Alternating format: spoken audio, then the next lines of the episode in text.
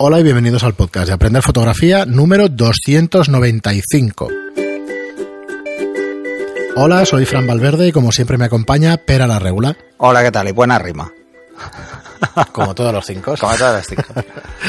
Muy buenas a todos. Recordados antes de nada nuestros cursos online a aprenderfotografía.online barra cursos.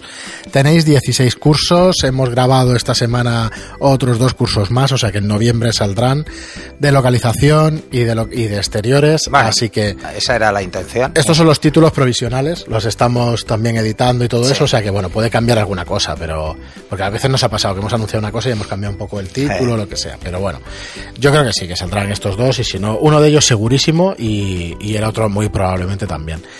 Y nada, pues eso, que le echéis un vistazo porque hay un montón de cursos. Eh, venga, vamos a, vamos a hacer un poquito de recordatorio. Porque ya son 16 y estoy entrando para deciroslos. Para los que no hayáis entrado nunca, aprenderfotografía.online es una red social que además tiene nuestros cursos de fotografía. Tenemos tres de retrato, uno básico, medio y avanzado. Aunque no se llaman así, probablemente los reordenemos y los llamemos de esa manera. Lo que pasa Bueno, es que el sí. básico básico lo enfocaste, Vera, de la manera de, eh, de que con un equipo de 100 vatios puedes hacer todo lo que se ve en ese curso. Sí. Entonces, un equipo O sea, básico. A ver, hay, hay uno de iniciación, hay uno de retrato que es pensar en, en cómo jugar con el retrato y básicamente hablo de aspectos de expresión. Luego hay uno que es más avanzado, que es el retrato de carácter, Sí. donde jugamos muchísimo más con este tema. Y Actriz, por último está este que es eh, de retrato con un equipo muy muy básico, muy un kit de hecho, es un kit de dos flashes de 100 vatios. Y más que nada para que nadie piense que el retrato, pese a ser una disciplina compleja, requiere hacer unas grandes inversiones para empezar.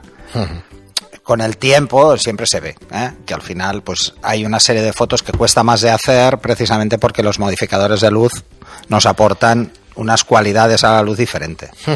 Y ya está. Y además de eso, pues curso de tableta gráfica para fotógrafos, curso de, composición fotografía, primera parte, curso de desnudo artístico, curso de Photoshop, de flash externo, flash de zapata. Photoshop para, para para fotógrafos. fotógrafos, basado totalmente en fotógrafos, de boudoir, de cómo montar tu, estudio- tu propio estudio fotográfico, de gestión de modelos, de marketing, curso básico de marketing para fotógrafos, de Lightroom, de iniciación a la fotografía digital, eh, Práctico y teórico. práctico y teórico, Son dos cursos. de iluminación en estudio básico, o sea, bueno, tenéis ya, ya os digo, 16, Hay unos cuantos, sí. hay unos cuantos, más de 40 horas. Ahora, a partir de, de que hagamos estos de iluminación en exteriores y en localización, empezaremos con los intermedios de iluminación.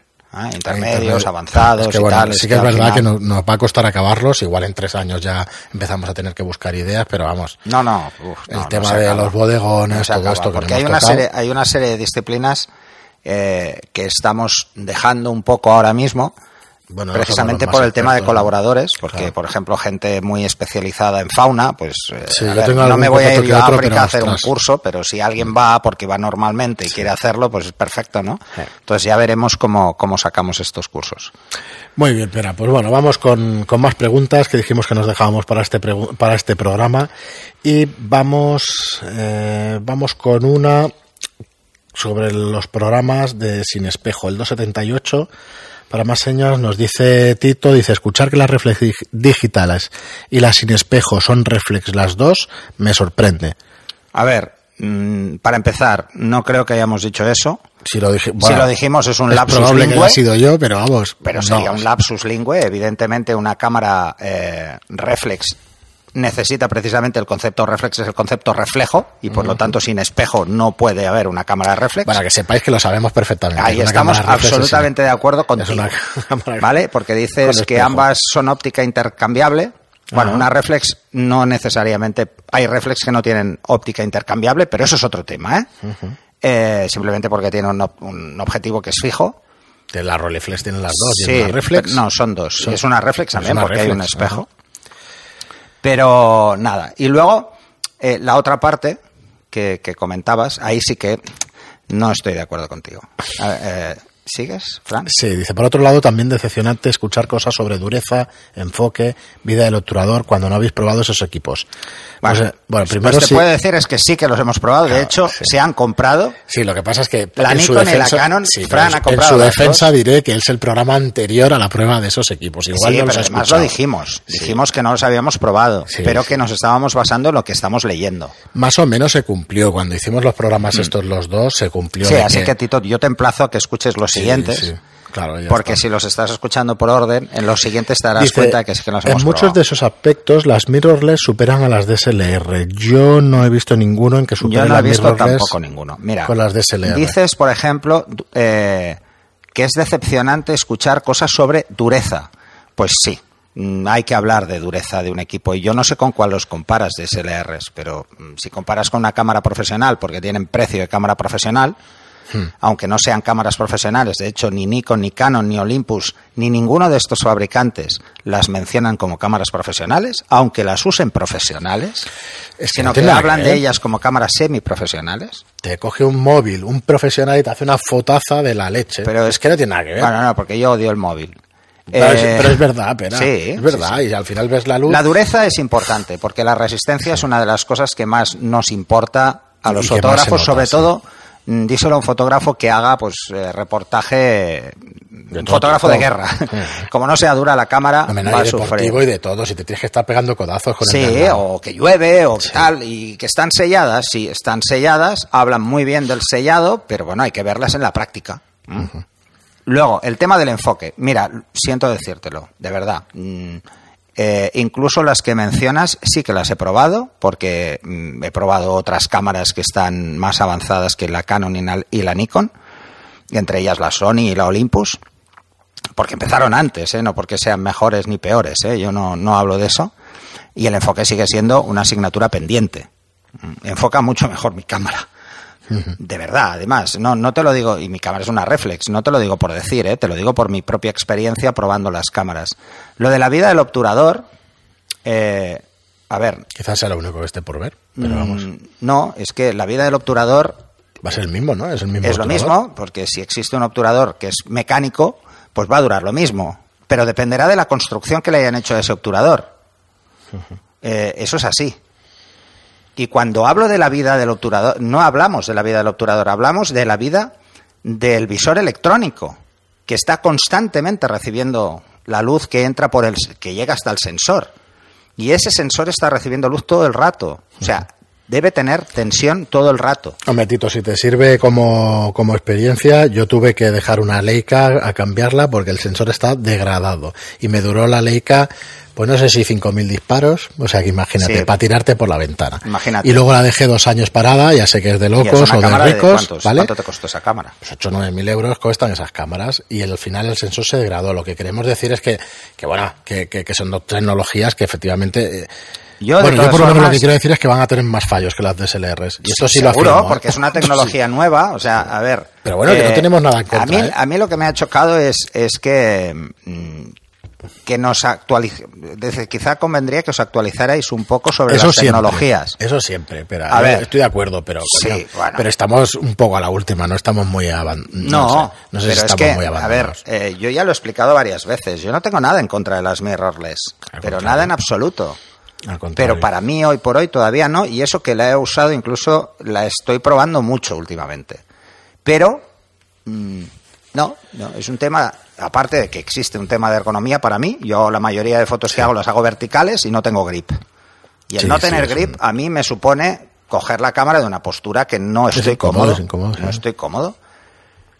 Eh, cuando le pongan grip, pues ya no, igual vemos que no hay tanta diferencia. Yo en lo de, lo de vídeo que os comentaba el programa anterior, me parece que fue el programa anterior, espectacular vídeo, pero voy a poner la Canon R y la Mark IV al lado, las dos, y os diré que, porque los objetivos que tengo con la con la Mark IV, pues son unos objetivos que mm, todavía no han salido Sí. ni en, en el SR, entonces bueno, Bueno, y luego Pues lo último que comentas, a ver, no, no es que pretenda machacarte el mensaje, porque el- la primera parte del mensaje o ha sido un lapsus, un lapsus lingüe, porque eso lo tenemos no claro, clarísimo, que es una mirrorless y por qué se llama mirrorless y por lo tanto qué es una reflex y por qué es una reflex. en la última parte de, de que dices eh, que los pioneros fueron Olympus y Panasonic, pues vale, eh, sí, y Sony. Y de hecho, mm, Olympus y Panasonic siguen estando ahora un paso por detrás de Sony y se han quedado un paso por detrás de Canon y Nikon. Y esto es así. Aunque fueran los primeros, Sony y Nikon son mucho más potentes y Sony ya ni te hablo. Entonces estos tres acabarán controlando el mercado, porque se ha, ha pasado siempre, o sea que es, es un tema de, de, capacidad de poner pasta encima de la mesa. Pero que aunque digas eso, tampoco es la verdad absoluta. No, puede no, ser. No, no, puede cambiar. Claro, que venga Olympus y que lo compre Microsoft y que haga la hostia. Sí, sí, eso, puede, eso puede cambiar en cualquier momento. Pero bueno, que por igual- ahora, igual con lo que, ha hace venido pasando. 30 años Nikon era número uno, hace Sí, sí, 10 sí. años era Canon, Que sí, que y ahora se están cambiando. igualando otra vez, pero como ha aparecido Sony y ha aparecido otros fabricantes por medio, pues ahora el mercado está más diluido. A nivel profesional, ¿eh? Hablo. Y luego el tema de elenco de objetivos brutal. No, o sea, no. Esto sí que te digo yo que no. Coge el catálogo de objetivos de Canon Es que no hay y de Nikon mitad, y compáralo con el resto. O sea, Canon y Nikon tienen muchísimos más objetivos que el resto de marcas juntas. Sí. O sea, esto es así. Eh, y que son objetivos buenos, y nadie lo discute. Es una de las principales razones por las que han fabricantes, ¿eh? fabricantes de objetivos eh, que además sean fabricantes de cámaras, me parece que solo hay uno, ¿eh? De hecho, porque mm, los objetivos Nikon no los fabrica Nikon y los objetivos Canon sí los fabrica Canon. Pero el resto de objetivos los fabrica otra fábrica, o sea, no, no Los suelen fabrican para fabricar sus objetivos. para otras. Sí, yo Sí. tengo entendido que son otras marcas. Otras son bueno. Zeiss. Zeiss fabrica Sí, para un montón por de eso, marcas. por eso. Pero Entonces, para un montón. A ver, el tema de objetivos, Leica, ¿eh? piensa que toda la familia de objetivos EF de Canon, y te hablo de Canon porque los conozco, no todos, pero casi todos, y los he probado prácticamente todos, Mm. eh, porque he tenido la suerte de por CPS probarlos, o sea que, Mm. que no he tenido ningún problema con esto, es gente muy maja. Eh, decirte que es que solo verlos en la foto de familia, que hay una foto de familia con los objetivos, te asustas, porque dices, ¿cómo hay tantos? ¿no? Pues hay tantos. Y eso que piensa que los grandes fabricantes suelen descatalogar mm, objetivos que siguen siendo actuales. El, el 70-200, por poner un ejemplo, tiene El dos está- sí. y la 1 sigue siendo igual de buena. Sí, O sea que Sí, esto es así. O el mejor, 300, el 300-281 es el que uso yo. Sí. Y está el 2 que lo compramos, pero al final, bueno, ese, se lo llevó mi socio, Fran, ay, Fran eh, Alex, y ya está. O sea que esto va como va. Eh, no, no tiene nada que ver, ¿eh? no, no hablamos de eso, no hablamos de cuáles son mejores, cuáles son peores. Además, si te has escuchado otros podcasts, Tito, te darás cuenta de que a mí hablar de cuál es mejor y cuál es peor me cuesta mucho. Porque Sí, siempre digo la misma frase. No Sí, es sí, la cámara la que hace bueno al fotógrafo, es el fotógrafo el que hace bueno una cámara. De hecho, hace poco, eh, fuera del podcast y eso, hablábamos y yo te decía, bueno, pero es que no, no, esto será mejor que la película, ¿qué tal? No, no, no. Y tú me decías, no, no, vete a una de formato medio y vas a ver que no, tiene nada exacto, que ver. O sea, todavía estamos lejos de no- conseguir no tiene nada que calidades ver. de gran formato y, de, y de formato medio. eh, Y de menos a precios químico. asequibles, O sea, ¿eh? Y a precios asequibles ya ni de cachondeo. o sea, ni de broma. puedes tener por un precio una química de formato medio con una calidad brutal. Eso sí te va a costar una pasta cada, cada película, cada foto. Sí, sí. Pero, pero vamos, que, que hay mucha diferencia todavía. Todavía tienen que evolucionar mucho. A ver, a Todas ver, estas críticas sobre las mirrorless es porque son primeras generaciones, primeras y segundas generaciones, y tú piensas que, que las primeras y segundas años, generaciones siendo cámaras que de todavía cámaras reflex digitales, las DSLR, eran malas de narices. Sí. Yo lo he sufrido. Bueno, es que Porque no solo las con- DSLR, si las con mirrorless, yo sí me compré la Olympus, de 3 la. Olympus que tenía el, el primer objetivo retráctil y aquello era un poco castañero porque era, un- Eh, era como eh. de Sí, plástico, es bueno, es otra cosa. Es verdad, ha pasado con Y todo. oye, que yo la he comprado y la tengo, ¿eh? O Pero no la que- tecnología reflex es como tal, lo que ha cambiado en las DSLR es el, la sensor en vez de una película. Eh, el- pues el visor óptico eh, está ahí. O sea, es muy difícil igualar un visor óptico eh, con un visor electrónico, para empezar, aunque se ve muy bien, mola. y yo lo he visto muy bien, Sí. pero sí que tienes, no tienes la misma sensación y, a- y además no tiene el mismo rendimiento y eso es inac- eso para mí es inaceptable para un profesional, al menos en mi caso. de la velocidad del disparo que comentabas. Sí, eh, levantar la cámara y tener que esperar un segundo, dos segundos a que yo vea algo. A ver, ese tipo de detalles son los que hacen que, que las cámaras... eh, yo te recomiendo, Pues Tito, si, si, sin acritud, ¿eh? que aquí no nos enfadamos ni nada, ¿eh? Eh, que mires lo que hemos hablado luego y entonces te darás un poco cuenta de que es matizable todo. Bueno, imagínate el que tenga una reflex y solo utilice el vídeo dirá esto es una maravilla y puedes tirar las DSLR por la ventana. Bueno, coño, es que lo estás utilizando para otra cosa. Sí, lo estás... exacto. Pero bueno. Es como, Bueno, mira, es que hablar de forma genérica de las mirrorless o hablar de forma genérica de la reflex, pues bueno, son cosas diferentes. Son cosas diferentes. De entrada por el tiempo que llevan las tecnologías. O sea, las tecnologías que se la están X100 utilizando. también la tengo. ¿Eh? La Fuji. Que también la tengo, la Fuji. No... Y además, bueno, y está muy bien. Tienes, tienes que pensar que yo antes eh, me he pasado la vida como mm, eh, tecnócrata y ahora soy pragmático. Oye, a, mí- a veces también me pasa digo, oye, estamos o estoy desactualizado y tal, me falta tal. Y luego me voy al mercado, empiezo a mirar lo nuevo, lo pruebo, porque lo he Sí. probado, y digo, pues no. Ya, no, es que va como va. o Digo, sea, pues no. Eso sí, te puedo decir que la, D, eh, la D5 no la he probado de Nikon. El que quiera traerla, yo estoy encantado. ah, Una no, cámara sí, de la 8 o 10 mil euros. No, la de X. No, la, la- 5 la de D5. La D no, D5. Sí, D5. la D5 de X. Nikon. De Nikon. Y luego, no sé si ha Sí, salido- es- me parece es- que no, que no ha salido la, la, X. la equiparable, la 1 de X Mark II. Es la top gama.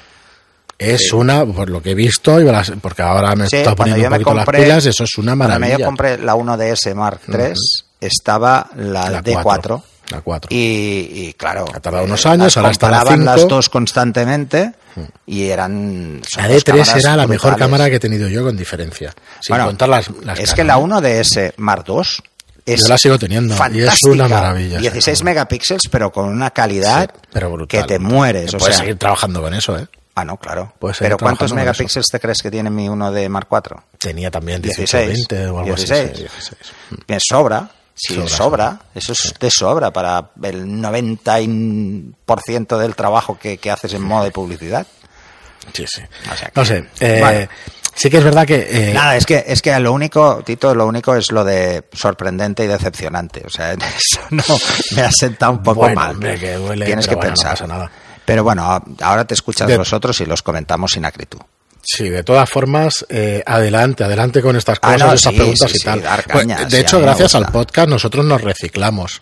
Cada vez más, aunque no lo parezca. Bueno, pero esto ya lo he dicho más de una vez. Estás o ahí, sea, lo estás buscando y lo estás viendo. Una de las cosas con las que, por las que me gusta tanto dar clases porque llevo ya Sí, es que al final... Es que, a ver, yo tengo 51 años y llevo dando clases 30. O sea, es así. Es porque no siempre de lo mismo, pero llevo 30 años dando clases. Entonces, mm, se aprende muchísimo porque te cuestionas lo que explicas cuando lo explicas y cuando te preguntan. O sea, te los cuestionas dos veces, todo. Muy bien, pero pues, eh, bueno, pues otra vez se nos han ido 20 minutos. Yo tenemos tres o cuatro más, las dejamos para un próximo programa. Porque bueno, así lo dejamos temáticamente. Y oye, seguid comentándonos si opináis una cosa totalmente distinta. ¿Lo habéis probado las Canon, las Nikon y eso? Otra vez, nos venís a la carga que, que- que está estupendo. Mm. Que nosotros podamos. Además, hablando del enfoque, por ejemplo, mira, un, un- un ejemplo de las mirrorless del enfoque. La Sony, por ejemplo, en enfoque continuo es mucho mejor que la, que la Canon R. Pero es mucho mejor la Canon que la Nikon, En, en enfoque continuo. Ah, ¿vale? Eh, pero la Nikon hace mejor seguimiento general y la Canon hace mejor se- seguimiento de caras. O sea, no sé. Hay para todos los colores. Eso no quiere decir que una sea mejor y otra sea peor. Simplemente unas tienen unas cosas que le han dado más peso el fabricante y otras que le han dado menos. Sí, sí, estoy totalmente de acuerdo. De acuerdo, porque además es que las hemos probado. Eh, hostia, a lo mejor ha pasado ya varios días y, Y, has escuchado ejemplo, los nuevos programas. El vídeo, tanto la Canon como la Nikon, están ahí, ahí. Están justo ahí. Es que ahora precisamente hoy los estaba probando y el los próximos programas os diré. Y además os pondré un trocito del vídeo que lo subiré a YouTube y tal para que lo veáis. Para brutal. calidad, sí, claro. Brutal. Bueno, Eso sí, YouTube- cuando YouTube, coja, sí, sí, a, Tendremos a que- 4K. No, lo que podemos es, es a 4K. grabar un 4K. Y lo subo a YouTube a 4K. Dejarlo en FTP y que la gente se lo baje si quiere. Bueno, eso sí, Porque pero- entonces ocupará unos cuantos gigas y que cada uno se lo descargue. que acabo de grabar 25 minutos, son 100 gigas. Sí, ya, ya, es que es una barbaridad. 100 gigas, porque compré la última tarjeta de 128 Yo SD, si no, no puedo ni grabarlo. mismo, ¿eh?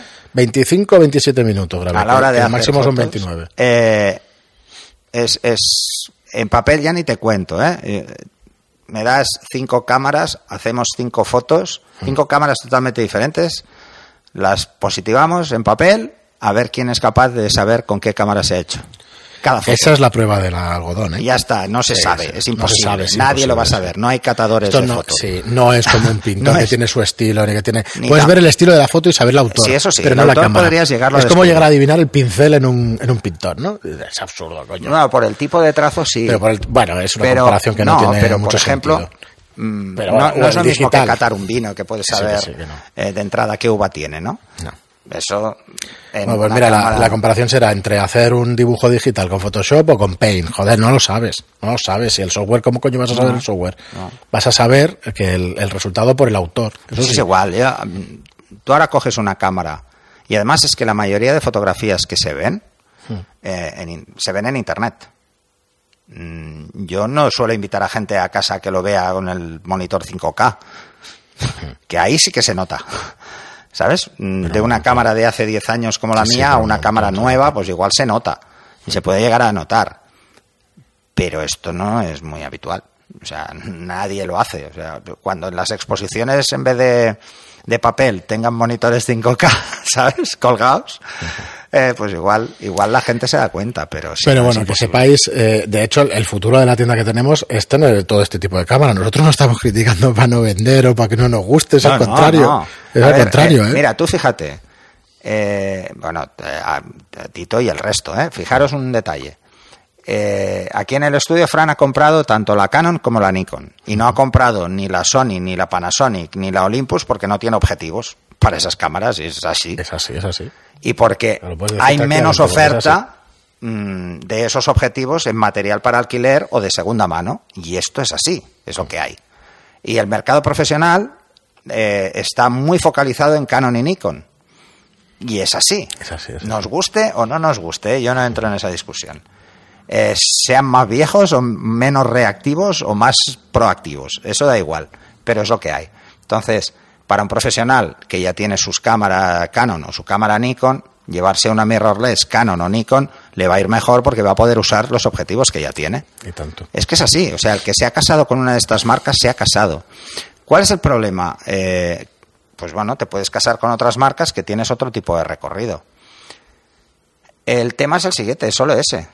Pero ah, el que le gusten, perfecto. Sí, eh, Pero que es una maravilla de cámara, que es una sí, maravilla. difícilmente, bueno, y lo haré, seguro que lo haré, seguro que algún día te la pido y me la llevo para un reportaje. Porque está, claro, porque está ahí. estás jugando con ella y, No, bueno, y te gusta. y- no, porque bueno, igual con el tiempo te das cuenta de que con estas máquinas, pues mejor. Yo quiero verlas con en, las en pruebas, iluminación muy baja, que enfoca mejor, ¿no? Que ya lo dijimos. Eso que- sí, eso ¿sabes? es francamente Sí, sí. mucho mejor. Ya lo dijiste también. Normalmente las cámaras eh, Y ópticas. el visor, joder, que es que estás viendo muy bien por el visor sin, el poca- sin a luz. ver, pero a ver, ¿a quién le sirve? O sea, a mí me sirve como profesional No, si que hago moda y publicidad. ¿Podré enfocar a menos 6 EV? No, porque nunca trabajo en esas condiciones de luz. No, pero el reportaje a lo mejor de calle eso, Nunca pues sí. paso de ISO 800. O sea, jamás. O sea, a mí que una cámara tenga un ISO del copón no me sirve para nada. Y hay tantos tipos de profesionales como fotos se, se hacen. O sea, no, eso es así. Ya está, espera, que si no nos repetimos y, y yo creo que está, que Bueno, está es claro. Eh, no, pero nos ha servido para refrescar un poco este tema. Sí, sí, sí, yo creo ¿eh? que sí. Y No, no, además que no nos molesta para muy nada, bien. de verdad. El comentario está muy bien porque nos, a mí me ha hecho No, pero reflexionar bueno, que sobre sepas que, que, yo sí he tenido el Impus, he tenido, ya os digo, el objetivo que es retráctil, he te- lo que pasa es que no me acuerdo del modelo ahora mismo, pero la tengo todavía. si yo empecé con práctica. y luego el reflex. Fuji, la X100, O sea, la X1000 me parece que se llamaba, o sea que he tenido todas esas Y cámaras. porque práctica desapareció, que si He tenido se hasta la práctica. Sigma esa del sensor Foveon, y eso sí que es una puñetera maravilla. Eso el sí sensor Foveon. el Foveon. Que cuando, si algún día lo probáis y lo podéis ver, brutal. vais a alucinar con los colores. Mm. Porque es que es para alucinar. Pero bueno. Pero Bueno, ves, yo, por bien. ejemplo, si hubiese, es lo que te decía, si hubiese seguido práctica, probablemente habría seguido en práctica toda la vida, pero desapareció. Práctica desapareció. No, coño, son empresas. Solo hay una cosa segura en esta vida, que hay cambios y que desaparecen las cosas. No hay otra más segura que Pues esa. es igual. Volvemos a Mojave. Hostia, otra vez. No, otra vez no. Ya. Pero si miras Mojave ya está filtrando equipos de hace cinco años Sí, normal. y seis años. Y Normal. pues vale. Muy bien, pues nada, eh, chicos, lo dejamos aquí. Muchísimas gracias a todos por estar ahí. Si nos hemos puesto pesados por este tema, decirlo también, que no hay ningún problema. No, gracias no, pero- por los pero- comentarios. Pero había que matizarlo, ¿eh? Además, Sí, a nosotros no es- contestamos todos no los es mensajes. contra, contra esas cámaras, ni contra tecnologías, ni nada, ¿eh? que damos nuestra opinión, al contrario. No, Contrario. no, bueno, lo que pasa es que eh, estás mm, no, Bueno, son- o sea, si, si ha habido un lapsus son temas susceptibles puede de- ser. Hombre, Oye, de la- sí, en más de un en más de un podcast hemos hecho una fe de ratas en el siguiente. O sea, he Coño, dicho, oye, formato que medio, medio me- formato, esto un montón de veces. Sí, pero esto es por las puñeteras traducciones del inglés. Sí. Déjate, o sea, Pero es que que- coño, se cometen error- errores, solo faltaría. sí, sí. Muy bien, pues nada, eso lo dicho. Muchísimas gracias por estar ahí, muchísimas gracias por vuestros comentarios en iBox y en y, y me gustan también y en iTunes por los comentarios de cinco estrellas que, que ya son una barbaridad, pues cerca de los mismos de, de los programas que hace días que no lo miro, pero lo tengo que mirar. Muchas gracias y hasta el siguiente programa. Hasta el siguiente.